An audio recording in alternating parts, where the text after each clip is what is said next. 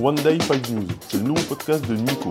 J'ai décidé, c'est tous les matins de faire une brief économique, financière, immobilière, très résumée. On va essayer de pas dépasser les 3 minutes pour que vous ayez une vision de l'actualité. Allez, on y va. Bienvenue dans ces actualités du 28 juin 2023.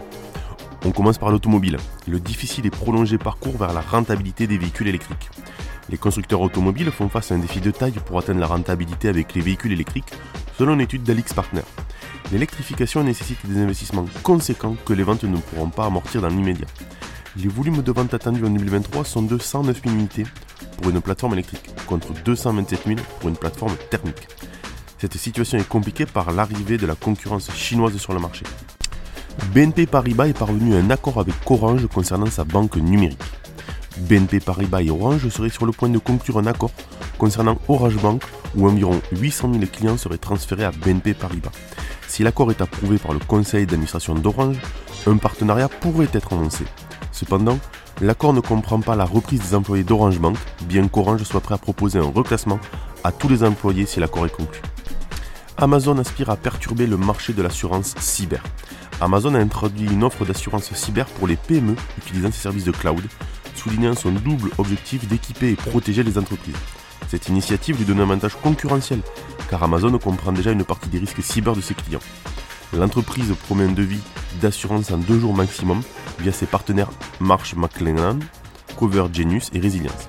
Cette offre est conçue pour répondre à l'augmentation de la demande d'assurance cyber face à la hausse des attaques numériques. La France inaugure l'époque des armes à vitesse hypersoniques. La Direction générale de l'armement, DGA, en France, a annoncé le lancement réussi d'un premier planeur hypersonique, marquant son entrée dans la compétition mondiale pour la maîtrise de l'hypervitesse. L'essai a été mené depuis la base d'essai de missiles de Biscarros, où un prototype de planeur hypersonique a été lancé. La DGA n'a pas fourni de détails précis, invoquant le secret défense.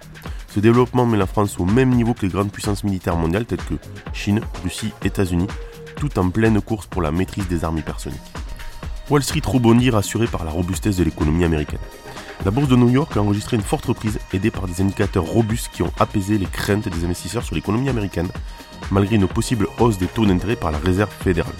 Les entreprises technologiques majeures ont grandement contribué à cette hausse. Après une semaine difficile, la confiance est revenue grâce à une série d'indicateurs macroéconomiques positifs aux États-Unis. Allez, on part sur l'analyse. Le forum de la BCE continue à Sintra, avec une rencontre entre les dirigeants de plusieurs banques centrales mondiales. Les données d'inflation de juin sont attendues aux États-Unis et en Europe, notamment en Italie. En parallèle, la confiance des consommateurs allemands et les chiffres de construction de logements français seront également surveillés, tout comme la situation tumultueuse à l'Assemblée générale d'Atos. Allez, je vous souhaite une bonne journée et je vous dis à demain.